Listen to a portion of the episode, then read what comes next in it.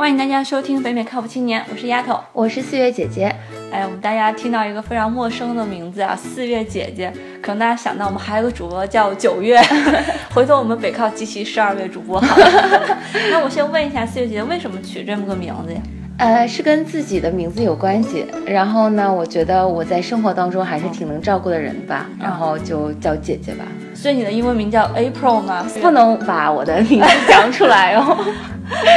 OK，行，那我们还是大家就叫她四月姐姐吧。大家听到我们有一个新的主播哈，那是因为我们有了一个新的系列节目。就从现在呢，我们呃北靠的公众账号会定期给大家推送一些呃比较好的书单，就是经过主播推荐或者听友推荐的书单，我们会定期给大家有一些建议吧。然后今天呢，我们就来聊一期跟心理健康相关，怎么样处理自己的情绪，还有跟人相处的一些书籍。然后我们来请四月姐姐给我们来介绍一下。好，我们从小到大上过很多的学，也读过很多书，但是呢，却生活当中有很少人去教我们去与人怎么相处，怎么去与人沟通。那我们应该怎么去爱自己，那又去同时呢爱别人？所以，我们心理教育上可能略显匮乏，却也懵懂的长大了。那生活当中呢，也因此有很多顺利不顺利，无论是在生活当中呢，还是在工作岗位上。好在呢，我们也慢慢意识到了跟他人的关系很重要，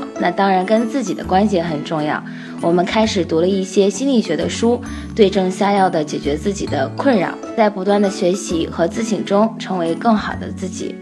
那为了大家的情感心理健康呢，忧国忧民的北靠主播们，我们分享了一些自己的私藏已久、受益匪浅的书单，慎重的写下来给大家推荐一下。希望大家看在我们北靠主播们的一片赤诚上，那就可以把这些书都买过来看一看、读一读。对对对，不能光买不读，主要是买个书很容易一键下去就买了，读起来却有点费劲。所以我们特别希望大家能把我们推荐的书，如果你感兴趣的话，买来之后认真的读一读。对，然后有什么反馈的话，也可以就是发邮件给我们。对对对，嗯，那我们先来说一说就是具体的书单吧。啊，要不思妍姐姐，你先推荐一本你觉得特别好的书。那我给大家推荐这本书，叫做《爱的艺术》。看这本书呢，经常会有恍然大悟的感觉。比如，爱是一种艺术，像所有其他艺术一样呢，是可以通过努力而得到的。这本书呢，也会告诉我们一些努力的方式，例如你怎么去用言语去得到别人的爱呀，或者是用行动去得到别人的爱。如果没有爱人的能力呢，是不可能在我们的感情生活当中得到满足的。爱是人格整体的展现，是要发展爱的能力，那就需要努力发展我们自己的人格。这本书呢有很多指导的意义的，就是想要获得成功的感情，那无论是我们所谓的爱情也好，亲情、友情，都是要在我们自己拥有这个健全的人格才能实现。这本书呢描述了爱的种类，分析了原生家庭，也给出了爱的全貌。所以这本书更多是从理论上来帮助你，相当于就是提高自己爱人的一种能力，同时才能获得别人对你的爱。对，它就是有一些方法可以教予我们。OK，其实我觉得现在很多市面上有很多书，还包括之前节目中聊到的那些。譬如啊，那种技巧是从实操方面，这个书可能就是更从理论上方面，让你有一个很好的认识，对，去更加的了解自己。那刚刚思月姐姐在这推荐这本书的时候呢，提到了一个词儿叫做原生家庭，然后关于这个呢，我就想到了另外一本书，也是我们主播之一波波推荐的，叫做《永远幸福的科学》。然后这本书它是着重推荐了后半本书，是讲人不同的依赖模式。如何从幼儿时期的经历和表现关联到人成年以后在情感中的表现？然后我觉得其实说的简单一点，可能就是你小时候受的原生家庭的影响，最后能反映到你长大之后处理你跟人的关系。而且我个人认为，原生家庭的影响可能更重要的是影响你最后的家庭观念，就是因为你可能你工作，你的同事会影响你，对吧？你在学校生活，你同学会影响你。只有你的那个家庭生活是你的原生家庭对你的影响更多的，因为你只能看到你的父母是怎么对待你的。对，经常就是我们的父母的一些行为言语，可能就会影响到我们以后跟别人打交道上的一些呃影响。特别是你以后组建家庭之后，你对待你小孩子，可能就是你父母是怎么对待你的那样子，因为这是你唯一的一个模板嘛，相当于。然后，但是我还想说的一点就是，最近啊，因为我们有很多关于原生家庭的讨论嘛，特别是知乎上面我也看了很多。然后现在有一个说法就是，我们会不会过度的讨论呢这个话题？我自己的一点想法就是，你去讨论原生家庭是为了帮助你认识到。你原来的家庭对你的影响，以及认识到自己的一些好和不好的地方，但是你不能把自己不好的地方，你就说哦，那是因为我小时候受到了伤害，或者我小时候受到什么影响，然后你去归咎于你的原生家庭对你的影响。我们并不是要把你的错误去找一个地方说哦，是因为那个导致错误，而是说你认识到了错误的来源，然后去想办法去改善它。对，而且在我们当生活当中的话，也会认识到很多不同形形色色的人嘛。那其实最后你与他的沟通上，他也会给你一些影响，会让你自己回想一下，那你之前在你原生家庭学习的那些东西，到底是对的还是错的？对对对，你可以通过别人的一些家庭反映出来的东西，然后你去想一想这个问题。说到这个原生家庭呢，我们现在有个新的相对的概念，就是新生家庭。那就是这两个人来自不同的家庭呢，会有很多不同的处理与沟通的方式。下面这本书就是叫做非暴力沟通，因为是我们说啊，与他人沟通的前提呢是先与自己沟通。你要想让别人听你的话语，你是不是应该先自己感受一下你自己说的是不是对的还是错的？那人与人之间的关系呢，最重要的一环可能就是说。是沟通了啊，那我们在呃有效的沟通呢，可以解决问题，增进感情。如果你用了错的方式，就也是说的这个叫做暴力的沟通呢，那有可能是两个人会有更大的误解，也会造成情感和精神上的创伤。呃，假如说本来是一件很小的事情，如果你用了错的方式讲这件事情，可能两个人的矛盾会越来越大。对，还有一个就是说有叫做。语言的艺术也是看你就是会不会去讲。那如果你讲对了，其实大家听着都很舒服，都很开心，然后你事情也解决了。所以那本书的名字叫做《非暴力沟通》。对，这本书的名字叫做《非暴力沟通》。然后刚刚说到沟通呢，就是因为除了跟你自己的朋友啊，还有你的伴侣啊那样子，可能还要呃你要处理很多社会上的关系嘛。呃，接下来给大家推荐的这本书呢，叫做《社会性动物》。这本书是被誉为社会心理学的圣经，对你处理社会关系非常嗯有帮助。而且这本书的特点就是它里边很多都是关于一些实验研究的总结，就是可能给你讲一个故事，或者他们真的是那些研究者做了一些实验，那些实验应该都是基于真正的一些人，比如说。一个演讲，你是第一个出场还是最后一个出场，效果更好？然后这可能联系到更实际，就是大家可能之前看那个《我是歌手》，或者说现在叫《歌手》，里边不总是说啊，我要最后一个出场，这样大家对我投票就是会比较多那样子嘛？这就是每一个这样子的说法后边背后可能都有一个理论在后面。再包括，呃，你试图说服别人的时候，你是陈述自己坚持的第呃单一的论点，还是从正反两方面左右论证，这样子？对。那所以我是应该第一个出场，还是最后一个出场呢？所以大家去先看一下这本书嘛。然后我个人观点可能觉得还是最后一个出场比较好嘛，因为个人留下的印象比较深。那还有一种说法，那我可不可以中间出场？如果因为你排到最后的话，你会更加紧张哦。所以这是一个非常有趣的，就是你你是从出场者的角度来看，还是从留给观众的印象来看？所以说这是一个非常有意思的话题，所以大家可以去看一看。当然了，我们给的只是一个例子，它对这本书不是说研究你什么时候出场比较好，但这只是一个例子，就是它给了很多这样的实例、实操性的东西，嗯，可能对你真正的去处理一些关系非常有帮助。那好，那我们之前讲过是跟其他人沟通，那我们现在可以讲一下，呃，与自己的沟通。这本书呢叫做《孤独六讲》，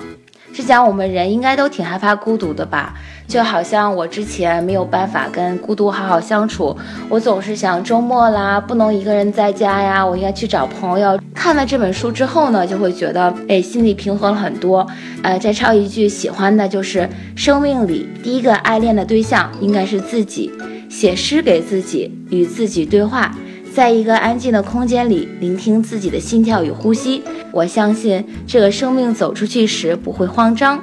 相反的。一个在外面如无头苍蝇乱闯的生命，最怕孤独。之前跟我爸爸聊天嘛，那他就经常建议我该学一门乐器呀，或者呃有个新的爱好，这样子就是在大家都很忙的时候，我可以自己有一个自己喜欢的事情去做，这样就不会感觉到孤独。他说，如果我要是不能安静的坐在我这个房间里。也有可能是表现出我的一个小不自信呢，就是对自己不是很自信，觉得对是吧？对对对，就是所以我们要习惯自己一个人生活，就是有朋友是好的，就是我觉得大家都会有一群就比较玩得来的朋友，但是当然你最好的朋友其实应该是你自己，你应该能够与他呃随时的沟通，知道他今天需要什么。这样还是挺有道理。你要如果因为每个人都有自己的生活嘛，你不能时时刻刻都说你能找到别人来陪你这样子。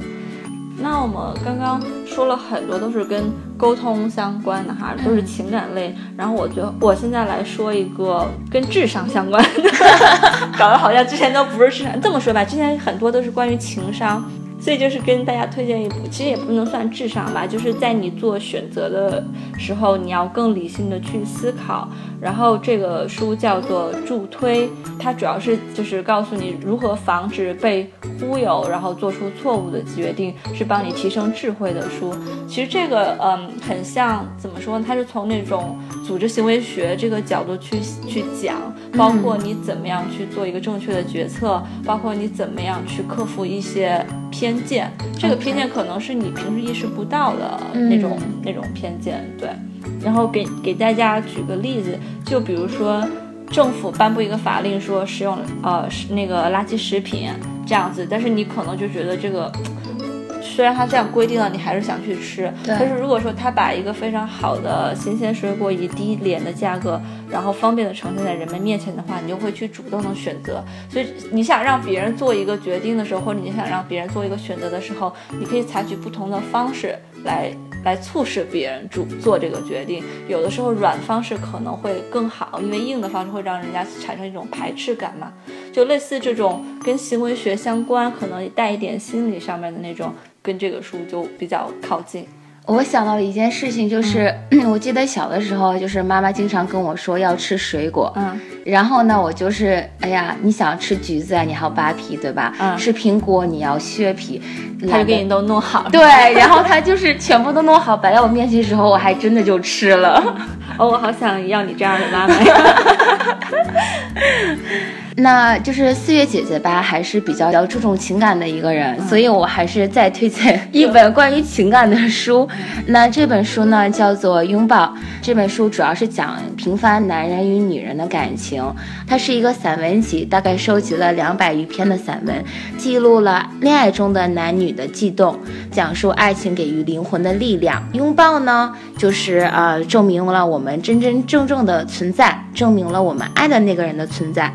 张小娴是这本书的作者，那他在书序里面呢，就讲到这是他最喜欢的运动。是说拥抱吗？是的，就是拥抱也是一种运动。就是当然，他是放了一个就是这个引号，因为爱人的拥抱呢，会让他全身震颤，更让爱意奔流不止。就算最后爱情消失了，但是我们这个幸福的拥抱呢，会一直留在我们的记忆当中。我觉得，既然我们享受过世界上如此的关爱，我们人生就也没有什么好遗憾或者好抱怨了，因为毕竟你经历过了。嗯，其实之前。可能就前两年吧，曾经有一项运动，就是跟这个很相关，就是给陌生人一个拥抱。哦，对对对，那我记不太清楚，但是那个那个具体的行为，就是你去给陌生人一个拥抱，然后一般来讲大家都会很开心，对，就是会觉得很温暖那样子。对，就可能当时你那一天正好心情不是特别好，有可能被老板说了，有可能跟男女朋友之间闹了小矛盾，那正好他举个牌子说免费拥抱，那这个时候其实可能是会很温暖的，对一些人来说。对，而且其实拥抱来自于不同的人，比如说你的家人，或者你的伴侣，或者。一个陌生人，其实给你的感觉可能不太一样。那你更想要亲人呢，还是爱人的拥抱呢？其实我觉得陌生人的拥抱给你的感觉是是最不一样的，就是因为他跟你没有什么关系，就是有一种你会觉得来自于这个世界的善意。因为你的家人或者你的另一半，你会觉得那他们就应该来支持你，但是陌生人的话，可能给给你一种不经意的感动。有的时候我们在生活当中可能就是觉得，就像你说的啊，你应该这样子，因为你是我的家人，所以我们对他们的感谢最后可能就没有那么多了。那如果来自一个陌生人，你就觉得哇，他就是我，我们又不认识，你给我一个拥抱。有的人可能会觉得很很奇怪，但是有的人会觉得说谢谢你这个拥抱，有可能这个拥抱让我快乐一些。我回家以后面对我家人的时候，可能脸上是露出的就是笑脸，对吗？对对对。那顺便也跟大家说一下，其实就是面对家人，面对你更亲密的人的时候，有时候其实不应该就是觉得说很多东西是理所当然，你应该回馈一样的感恩。四月姐姐都是走那种温柔挂的，然后我又要说一个比较。就是不不那么温柔的事情，对，嗯，其实这本书，呃，我最后跟大家推荐这本书呢，是我自己看过的一本书，然后可能不是很有名，叫做曾国藩的正面与侧面。这个书呢，大家很熟悉的有曾国藩家书，嗯，然后还有很多曾国藩系列的别人写的书。我其实并没有没有看过很多相关的东西，那这本书是我偶然间发现的。我认为它的好处就是说，它没有把曾国藩写的跟神一样，因为大家都知道曾国藩最后的为人处事是一个非常有哲理的嘛，包括就是后来出来的对后后来出来的那个厚黑学。但是这本书就是说，他从他一开始，其实曾国藩的为人处事并不是很好，他的人际关系是是一个非常差的人际关系。然后他后来怎么样通过自省，然后一步一步怎么样去克服自己性格上的缺陷？嗯，其实即使到后来他在官场上已经非常顺风顺水的时候，他还是有一些个人的私交，其实并不是处理的特别好。我觉得这本书就让你感觉说，既然他也是一个很平凡的人，他能够改变自己性格上的缺陷，那么你也可以去改变你性格上的一些缺陷。对我，我觉得他的可贵之处就在于说，不是在一个，因为你看他其他时候，觉得哦，这个人太厉害了，我可能达不到那样子，但是他就让你觉得其实他也只是一个普普通的人。对，其实人无论处境在什么时候，无论什么年纪，其实都是可以有一些小改变的。就是看你愿不愿意去接受。因为我们可能平时在自己生活环境里太舒服了，就不愿意有一些变动。但是有一些变动的话，其实可能对我们是有好处的。对，尤其是改变性格，对，改变与人相处，这是一个非常难以做的一个事情，过程可能不是那么容易嘛，因为你要克服你自己的一个惰性，所以就还挺不容易的。希望我们今天给大家推荐的这八本书能够给大家有一定的帮助。我们也谢谢四月姐姐今天第一次跟我们聊这么多关于关于书的问题。最后呢，还是要呃跟大家说一下我们的联系方式，就包括刚刚一开始四月姐姐提到的，说看大家读书有什么读后感，可以跟我们沟通，对吧？嗯，大家可以在呃喜马拉雅上听到我们的最新的节目，我们是独家主播，搜索“北美靠谱青年”就可以。然后我们也有自己的微信公共账号，有 Podcast，有微博。大家都是搜索“北美靠谱青年”就能找到我们。如果有什么想要跟我们沟通的呢，也可以发邮件，是八零 talk show，八零是数字的八零。最后，谢谢大家收听我们的节目，再见，再见。